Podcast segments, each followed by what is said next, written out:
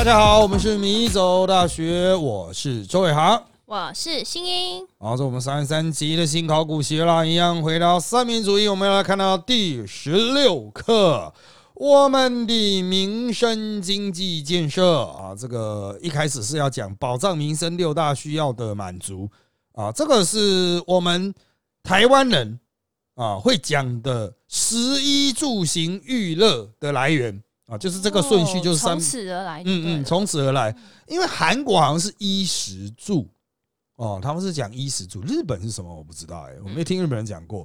啊。那我们会讲食衣住行或食衣住行娱乐啊，都是从这里来的。哇啊。哦。食衣住行是孙文讲的，那他还没讲到娱乐，他就死了。啊，哦所以他才有那没有个命去享福，呃，老蒋就有娱乐两篇补述了，嗯嗯。啊，去把它补足。好，第一个小节叫做保障民生六大需要的满足，就食衣住行娱乐的满足啊。那满足针对需要啊，那这边第一节的第一小节的需要的意义啊，就是需要就跟欲望有关啦，消费不足啦，于是产生希望满足的愿望啊。那这种不足感，还有满足之愿结合的心理，就是欲望啦。啊，第一个叫维持生存的欲望，第二个叫做追求幸福的欲望。诶、其实就是高阶欲望与低阶欲望的差异了。嗯，啊，高阶欲望可能就是说吃饱穿暖之后，诶，去进行一些文化生产之类的啊。那当然，他这么讲，生存的欲望是基本生活条件。现在要讲基本工资法、啊，也有人讲说什么基本收入啊，哈，这其实都指向就是这种最底线的、啊，死不了的、啊。那我们现在也在调基本工资，年年调啊，到底那个工资活不活得下去？哈，哎，其实真的是很大的争议啊。要看住哪里，对，哦而且住乡下不见得便宜，住乡下有时候买东西，因为它要运输反而贵啊哦。比如住太深山了，它要运输过去成本会很高哦，所以当然都市就居住是很贵了啊，就是居住的成本。好，那至于人类的所谓幸福呢？啊，他说这是满足追求安适繁华生活的欲望啊，那这个就是比较高阶的了啊，要有呃吃要吃好啊，什么叫吃要吃好呢？嗯，台湾经常会有一个争议啊，就是米其林啊到底好吃在哪里啊？这是一个很严重的误区哦。嗯，哦，这个哎、我们公司尾牙新一有参加到去吃米其林的吗？还没有，哦残念的是啊，我们公司有些人之前吃饭是有一届的尾牙是到米米其林两星的啊，然后有一届不是一届啦，就有一次我们小型聚会是到三星的啊，其实不止一次啊，就是因为实在太贵了啊，所以只有开重大会议的时候才能去啊。那很多人会问是不是真的比较好吃啊？我可以很肯定的跟你讲啊，以那个价钱来说，没有好吃到那种程度了啊。那为什么要去吃那种店？那是吃气氛的啊，吃一种尊荣的啊，所以它就会形成台湾人对于美食大战，就像台南人会觉得台南人没有星星啊，啊，台南没有米其林星星，他们就很火大啊。台南有那么多美食诶，可是哈，米其林就不是你那种两百块、一百块的美食啦。哦，米其林是要几千块的那一种东西。可是我看到好像什么兰家哥包什么那一些，嗯有也有上榜，啊，那个叫做比比登推荐那一种的，哦它还有炸炸芋头啊，炸芋头球也有啊，它就是比较低价的。然后他说：“哎，你这很好吃，推荐你这个。”药炖排骨也有啊，卤味也有啊，啊，那个是没有星星了，但是呃，基本有一定水准，你去吃可以算是有一个保障这样子啊。他就只是啊，就是啊，美食的标准真的因人而异，对，就是啊，我我讲的白一点哈，就是如果你要吃好吃的话，当然每个人口味不同。但如果是你要招待客人，米其林其实它的米其林推荐就是说你比较适合招待客人，不会让你丢脸嗯，啊。那你要说客人吃的哇好好吃哦，可能不见得做到啊啊，就是每个人口味不同啊啊，所以它就是一种呃礼貌上的氛围啊。所以三星的这个你吃起来就是哎，它的那个。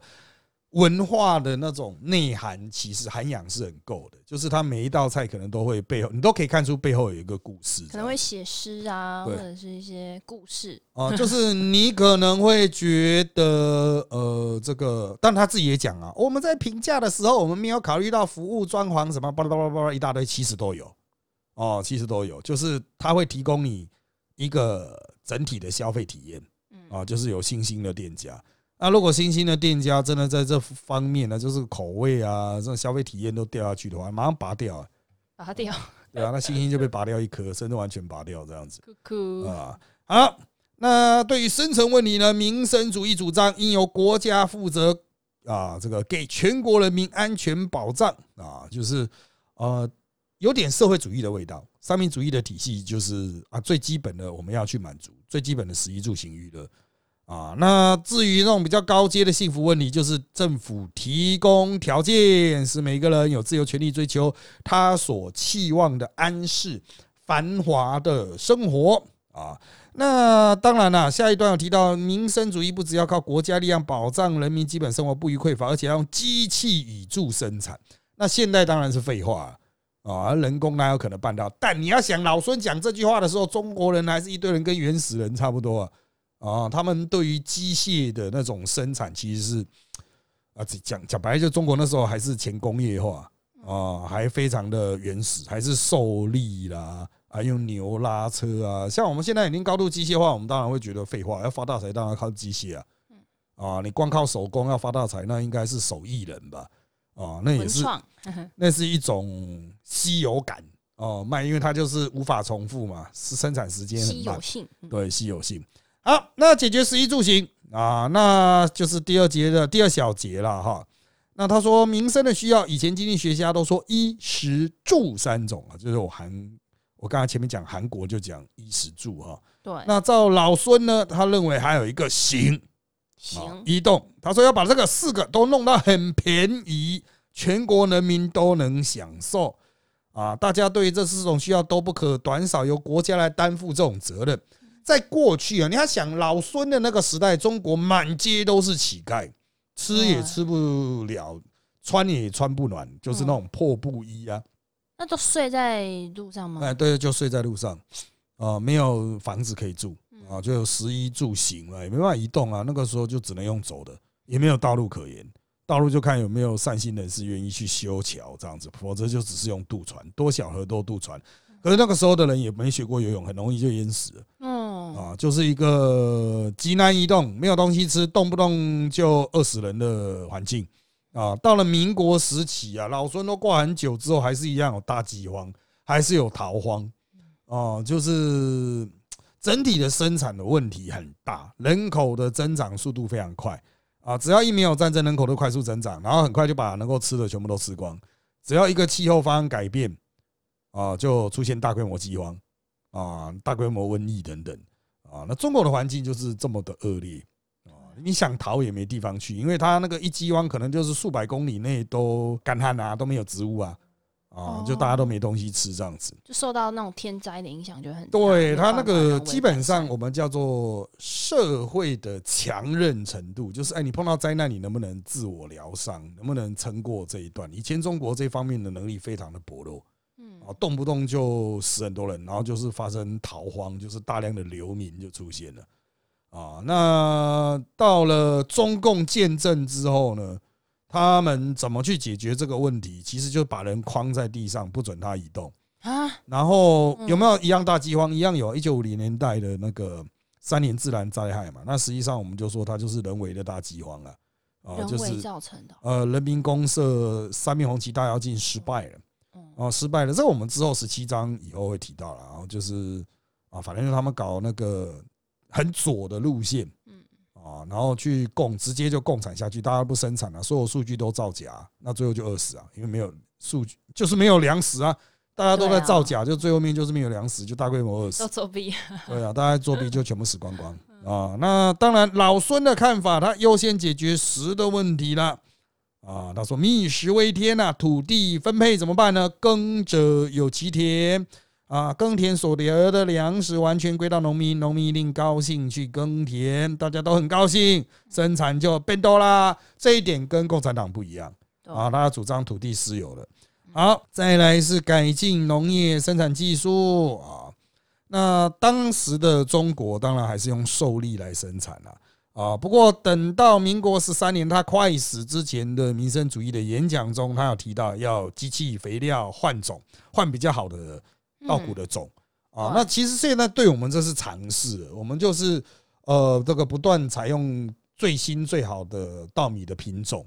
可是，在以前中国就根本没有这种概念呢、对啊，那他们是怎么无中生有，还是是就是那里有什么稻米就吃什么稻米啊。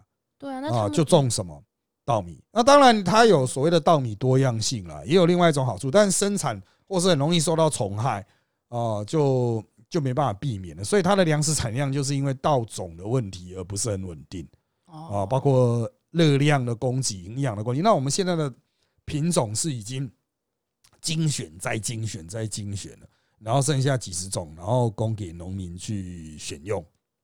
啊，每一种的市场的那种啊消费性都不一样嘛。有些人喜欢吃梗稻啊，啊，有些人喜欢吃瘦瘦长长的、啊，有些人喜欢吃硬的，有人喜欢吃软的，有些人喜欢吃有味气味的啊，所以也不能拉一条线单一化了啊啊。但是他列了包括肥料、换种、除害、制造、运送、防灾，其实跟我们现在的观念已经很接近了啊，就是从生产的源头开始。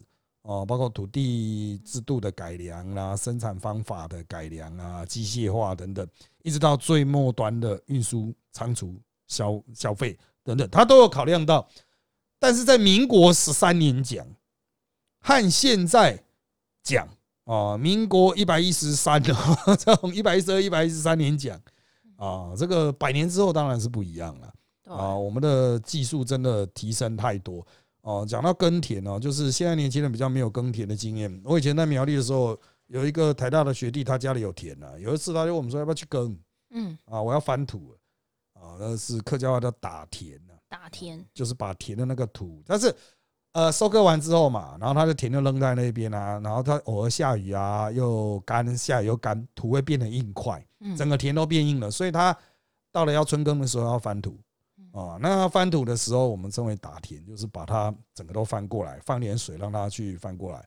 那放太多水呢，呃，那你拿着锄头下去，你脚会陷下去嘛，就很不方便。但没有放水呢，啊，那个敲起来很硬，会挖死啊。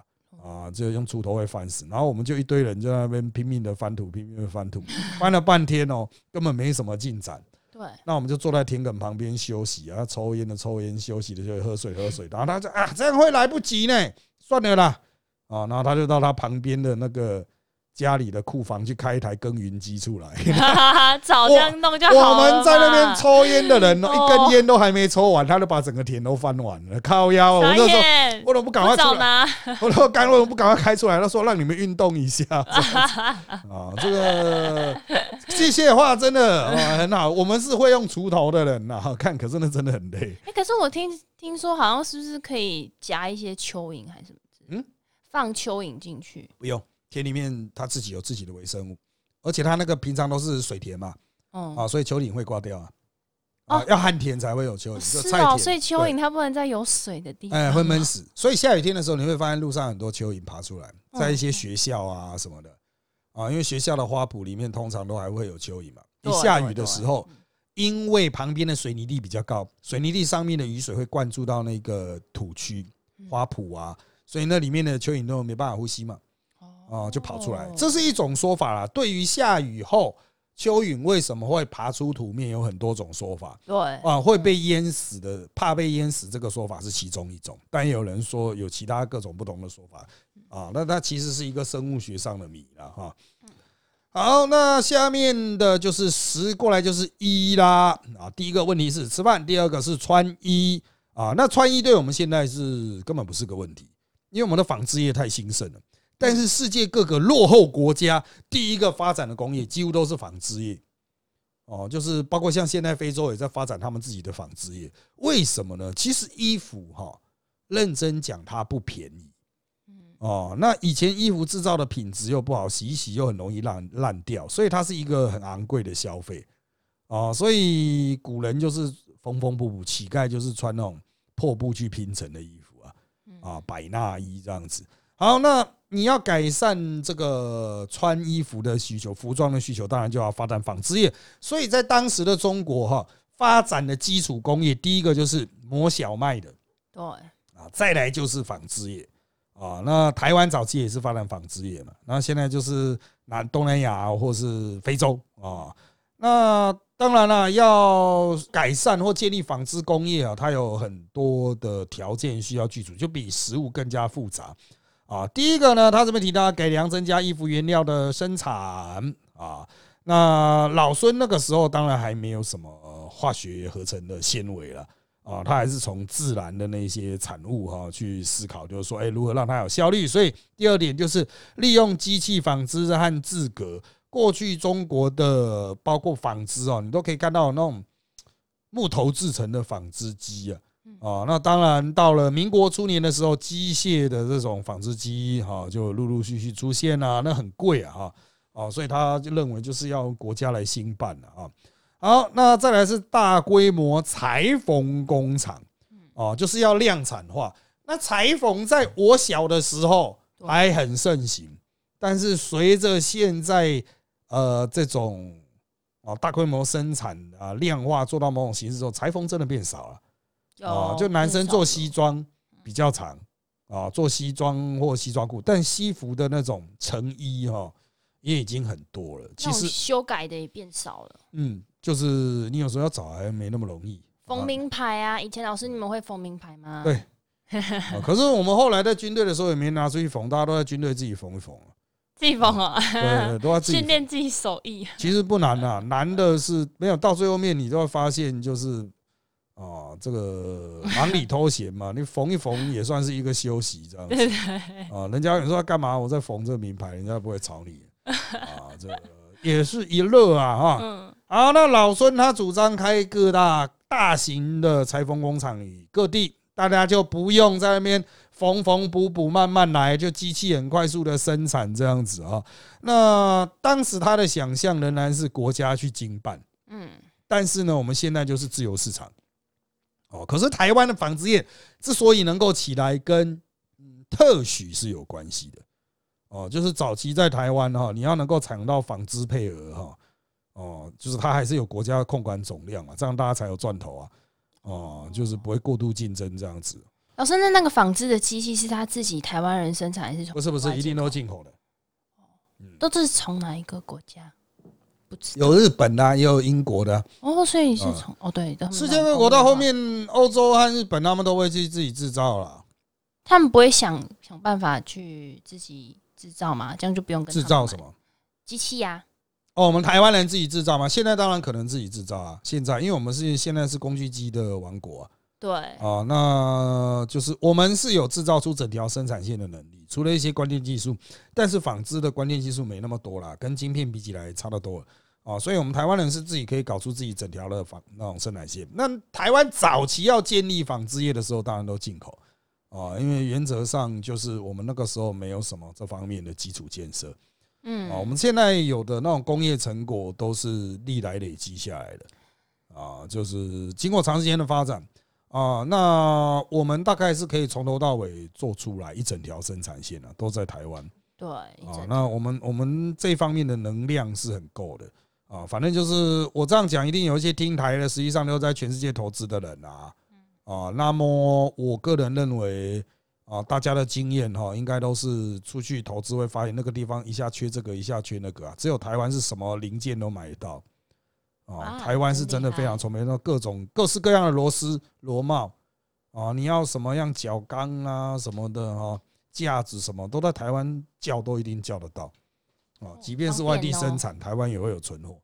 哦，这是台湾工业力一个很重要的背景，就是我们的基础建设已经做起来啊。可是那个时代，一百年前的中国没有办法，烂啊，就是一团混乱，什么都没有啊。好，那再来是住的问题啊，要解决住的问题呢啊。他说，当年民国十三年讲三民主义，民生主义只讲了四讲，第三讲以下预定要讲民生四大需要，食衣住行，但他讲了十与一就没有讲下去啦。那住与行在哪里呢？在实业计划里可以看出一个轮廓。那你会说国父为什么不讲了？因为他后来就死掉了嘛，啊，后来就挂了啊。好，就住来说呢。啊，他认为这个人从住里面所获得的快乐比吃饭和穿衣更多啊。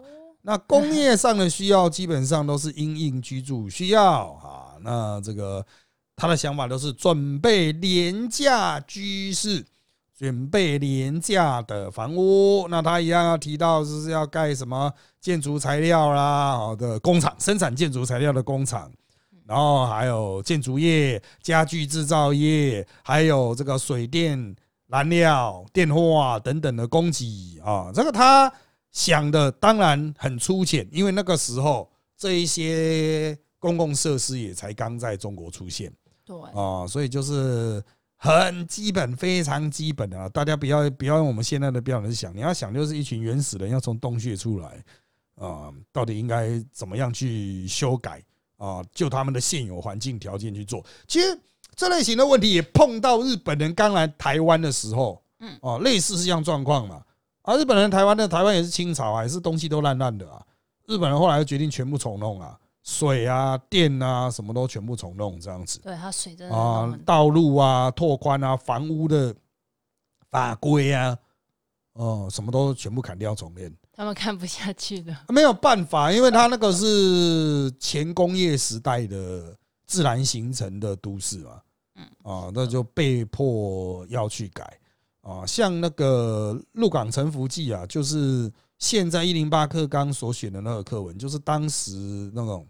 家里被就是住在鹿港的人的抱怨啊，就是日本人来了之后就开始去什么街道改正，就都市重化啊，就拆掉很多房子啊什么的，他就有点反对当时日本的那种啊，对于居住环境的那种变动啊。可是就我们现代人的观点是，干你一定要这样做啊，不然路那么小要怎么开车啊？永远都只能用走的吗？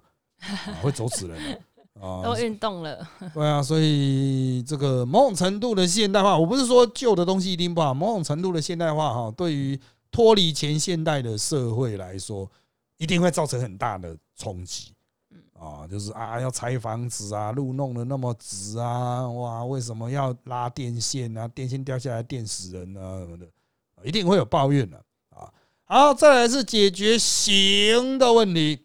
啊，解决行的问题呢？啊，这个他是说中国交通不便啊，要文明就必须行动了哈。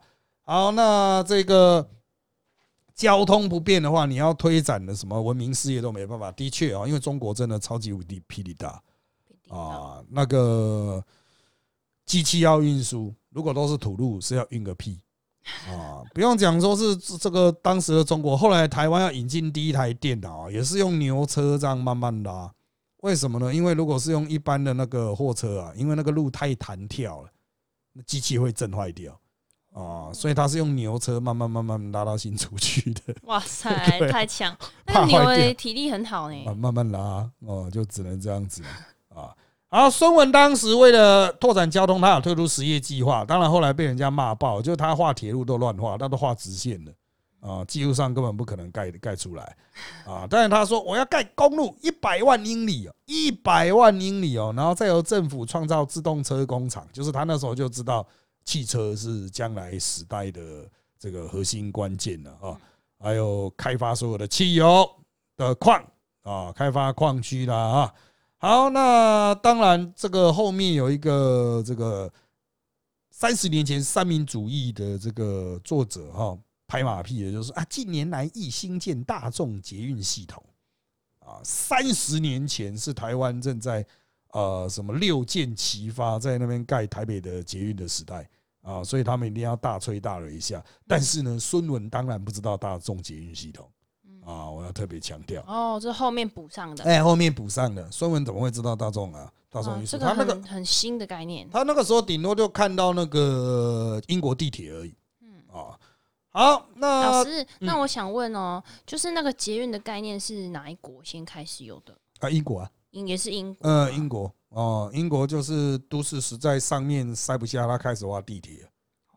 啊，然后就这个地铁就越来越蓬勃发展的，呃，变形了。它都从你一般，哎，最早地铁还是用蒸汽的呢，就是那种不不的，然后它开在地下了。你想说干是不是会很多烟？没有错，怎么解决呢？会不会发发展出地热？怎么解决？它的隔一段就会有一个井，让它那个烟可以排掉。哦，那后来他们讲说啊，他干脆有电车技术，就用电车，才慢慢变成电车的。嗯啊，那日本那些后来学到了之后，他们直接就进入电车时代啊，那就变成是像我们的这种现在这种近代的那种捷运的啊的概念，就陆陆续续出来了。老师，那我想问，就是刚刚说的那个矿产啊，就是他说要开发所有的油矿，嗯然后供廉价的燃料。可是这我们的矿产是有限的资源啊，他他都一直要开发，那不不进口吗？呃，他那个时候，第一哈，他们对于轮船的那种想象跟我们现在是不一样。我们现在进口很容易，是因为我们的游轮做超级大啊，哦，但是他们那个时候的游轮哦，就是真的就比较小嗯，啊，不是没有了，那还是散，甚至是散装货轮的形式哦，式。就运费会很贵，然后又要怎么样把它包装好那一些，对，就是散装。货轮，那它还是就是因为那个时代也没有货柜啊，也没有专门的游轮的那种 tank 的概念，就是啊，反正就是都很原始啦。然后运来中国，它也没有自己的炼油的设备的话，你运原油来没用嘛。那如果运成品来，成本价格很高，对，所以他的想法就是在中国去自己建立一条生产线嗯，啊。其实也不是完全没有开采油矿的啦，当时中国也是有了，但就手工。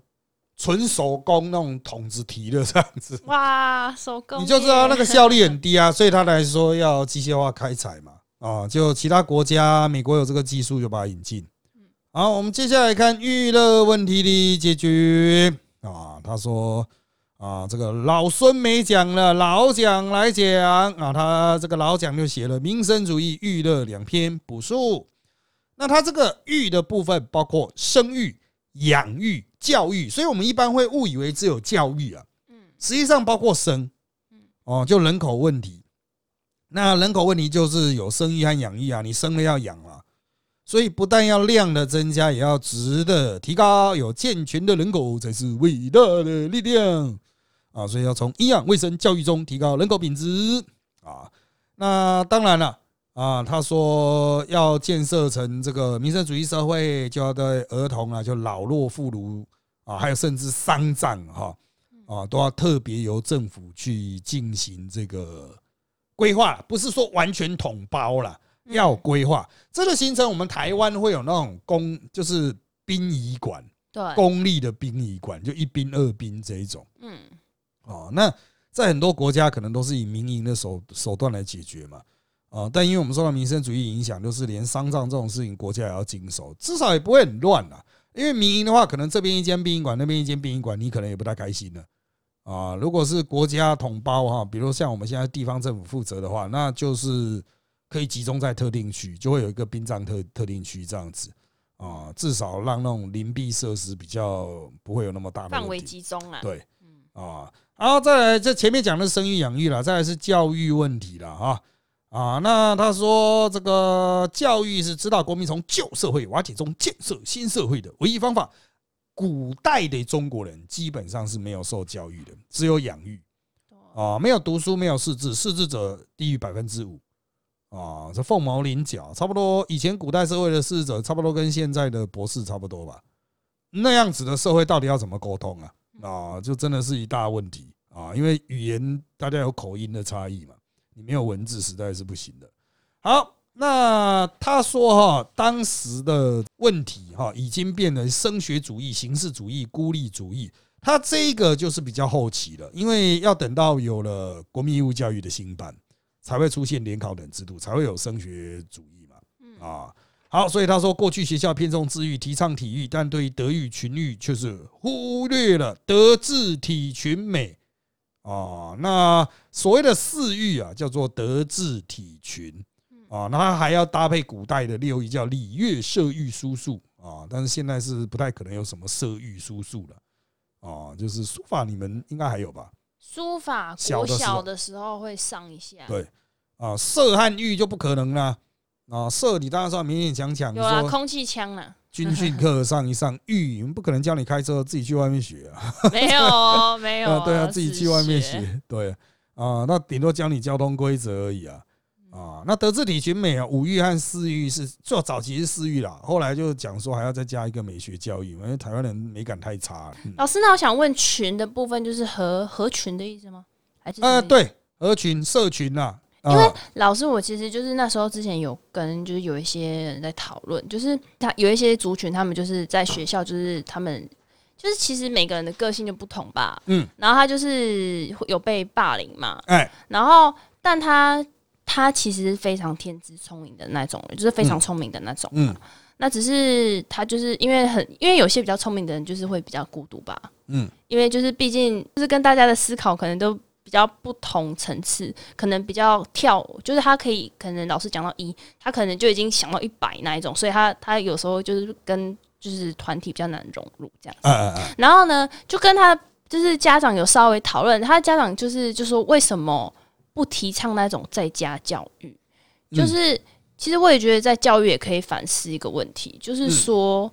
呃，因为好像他说他是看国外啦，就其实群的部分就是要不要针对于就是说呃某一些学生比较特别的情形，然后不一定要整个就是跟就是依照一般常规在学校，然后也可以申请说在家里，然后进行特殊的教育，然后也可以引进一些可能他们，因为他那一些人应该也都有一些资源跟管道，然后来做一个认证，然后让他也可以取得，就是说，比方说，因为他高中不是也要高中或国中都会要有一些那个上某些课程，你才可以取得那个证书，哎，才可以上大学嘛，嗯对不对？那这样子就是群的这个概念就是很重要嘛，就是、好嗯，你讲的这个就自学生啊，自学方案学生。对啊，啊，自学方案学生的确你可以自己在家教育啊嗯，但是你要说他身上是不是就没有群育呢？呃，我们现在也没那么重视群育了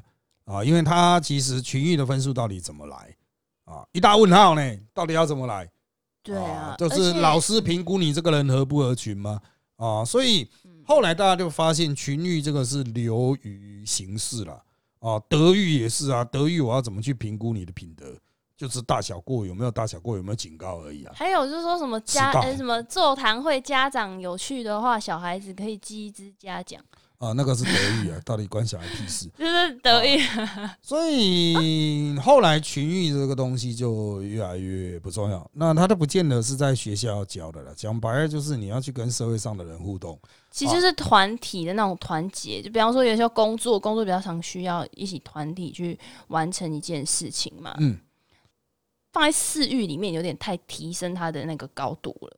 嗯，因为毕竟我觉得还有现在不是之前也因为疫情，然后大家也蛮多就是各自独立办公的。嗯嗯嗯，远距啊，对啊，远距，然后现在又少子化的人又越来越少，之后又被 AI 取代，嗯就群的这一个重要性有那么高吗？呃，德智体群美啊，或是德智体群啊，那个就是他们早期所列出来的标杆，但他们也没有想到到底要怎么去平衡这几个对，啊。那是人类终归还是有社群性的，你还是要出去买东西啊，哦，哦，你还是需要跟人家分工合作，不管你有多远距，还是要需要学会沟通。只是这个是不是要在学校教对，啊？那学校应该怎么教啊？经常讲说哦，我们要品德教育，实际上是融入其他各科目。就像最近在炒，我们录音这个时间点之前一点点啊，在炒的那个什么吃，到底是不是要透哦，过上课文才能够学会？嗯啊。我个人是从事品德教育的啦，我是觉得其实还真的不需要透过特定课文啊，是可以让他看一看啊，看一看忘记就算了。但他只要那时候在教这个课文的时候，其实不是在教这个，是在教那个耻无耻的那种长。啊，雌性场哈，对对对对，我们教的是啊那个才是真正的文学。可是，一般人学那种文学，嗯，老实说用处不大，就是让你知道背后的的真谛文法没有，他是让你国文课是让你学文法的啦国文就是学文法的啊，不是，是让你去学背后的含义，去学那么多衍生，不可能。那个是人生啊，人时时数不够对哦，时数不够，就时间数不够。那伦理学它都很深刻的东西。好，所以哈，我个人的看法是这样子，就群育在我们当代社会，因为社群网站的兴起啊，嗯，学校能够担负的教学的重要性越来越低。但是，因为它还是毕竟是一个，如果你是非自学生，你还是直接去上学的话，你就在那个环境，你会接触到很多的活人。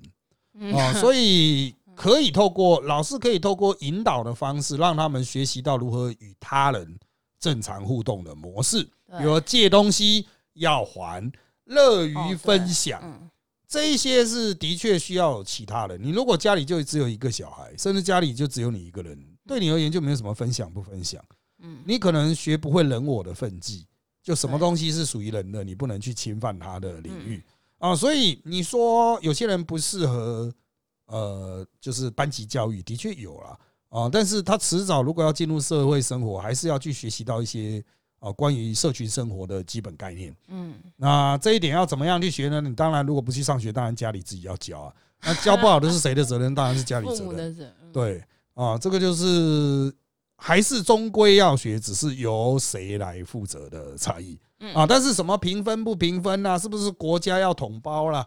当然啦，国家没有那么伟大，什么都会跟你包下来，不可能啊。大家总是期待小学教育要教很多哦，我国中我要教三十篇古文哈。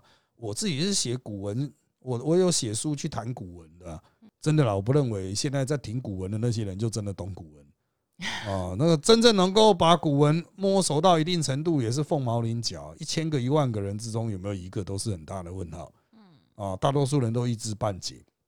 啊，所以标准量化的标准，我认为啦，哈是比较没有必要啊，大家自行斟酌。那我想问，就是刚刚那个育的问题，就是就现代的其实晚婚的嗯变比较多嘛，嗯可是你假如说你有看到蛮多就是晚婚的妇女，她那时候就可能假如说没有冻卵的话，他们就是生育上就会比较困难嘛。嗯。那我因为我看到好像冻卵补助就只有限制已婚，嗯假如说他要他想要冻卵补助啦，他就没有办法就是在就是未婚或者是根本没有对象的时候就可以做这个提前的动作。嗯嗯嗯。就是为什么政府没有考虑到，就是说可能不一定要限制于已婚。嗯啊，这个因为就没钱了。哦，啊，主要就是同一笔预算你要拨去给谁嘛？那有没有人要争取啊？像今年选举就蛮多人是主打这个证件啊。对我就有看到这个哦证件，那就是因为它贵嗯哦，贵的话政府就要补贴。我们现在连健保要不要去补贴那个感冒都在吵了啊、感冒呢，看一个感冒两三百块啊，那为什么政府还要补贴你？你可以自己去买药吃啊。对了，我看他还有补补贴那个流感，对，流感是因为可能会死人了。啊，一般人不会发烧的小感冒，阵亡率很低啊，所以到底有没有必要用健保费？其实这个就是资源分配的问题对，啊，资源分配到底我们投注资源在这方面有没有帮助？实际哎，补助嗯我今天补助一个人去冻卵的钱，我可能拿去补助其他人去做产前健检，哦去补补助筛选那个畸形儿那种啊产前健检还不到筛选筛选畸形，那是产那个是已经孕期了。哦啊，，那所以就是它有很多的资源调度的形式啦。那怎么去进行资源分配？那就是看民意代表啊，啊，看大家觉得说钱要投注在哪些方面呢、嗯啊？那我们也可以，就是现在大家都觉得要投注非常多钱的哦、比如说洗肾或者什么的，会不会把它拔掉？哦啊，你会说那些人那些人是不是就挂掉？对，啊，他挂掉国家会更轻松吗？啊，还是更辛苦呢？嗯哦，这个就是大家要去拉锯嘛，哈，所以我个人的看法是说，哈，真的政府在面对啊，这个是很近代啊，这个跟民主义没关系的对，啊，政府在面对资源分配的时候，它其实不应该有先入为主的立场，而是就是倾听民意应该要怎么分配对，啊，不是说哦，这个我觉得比较重要就很重要，这个在我们社会哲学上就是它有可能变成过度的威权体，少数决定多数对，就是我觉得这是对你好的，太好，嗯，但是这个真的对你好吗？不知道啊，这就是参与讨论的人不够多，民意没有进来。当然不是说民意一定是对的啊，但是有时候专家的确会忽略某些面向，比如他是男的，他都不会考虑到女的情境，哦，所以专家的嗯性别比啊，或是其实这个呃很多政治实务了哈，也不是我们在这个简短哦那的节个大数据有点困难，嗯，对，这也不到很大的数据，小数据就可以了哈，就一般的数据就可以，BI 就可以了。但是，嗯，我们在政治圈这么久，我们其实都有一个感慨，就是百姓都觉得政府都知道，你要帮我想，可是实际上真正能帮你着想的只有你自己而已嗯啊。所以你要去理解你的需求，然后在政治行动上，包括投票啦、抗争上去表达出来。不然政府官员就算他心存善念，想帮助你，他坐在家里可能也想不到你的问题啊对了，啊，因为那就是呃人的认知都是有极限的啦啊，我们不可能通灵啊 哈对，。通灵哦，好，那因为时间关系，我们这期内容差不多到这边喽。这种米走大学脸书粉丝团与 YouTube 频道掌握我们的最新状况，也请在各大 p a r k 平台给我们五星好评。有意见也请在 YouTube 米走大学留言让我们知道。谢谢大家的收听，那就在这边跟大家说拜拜。拜拜。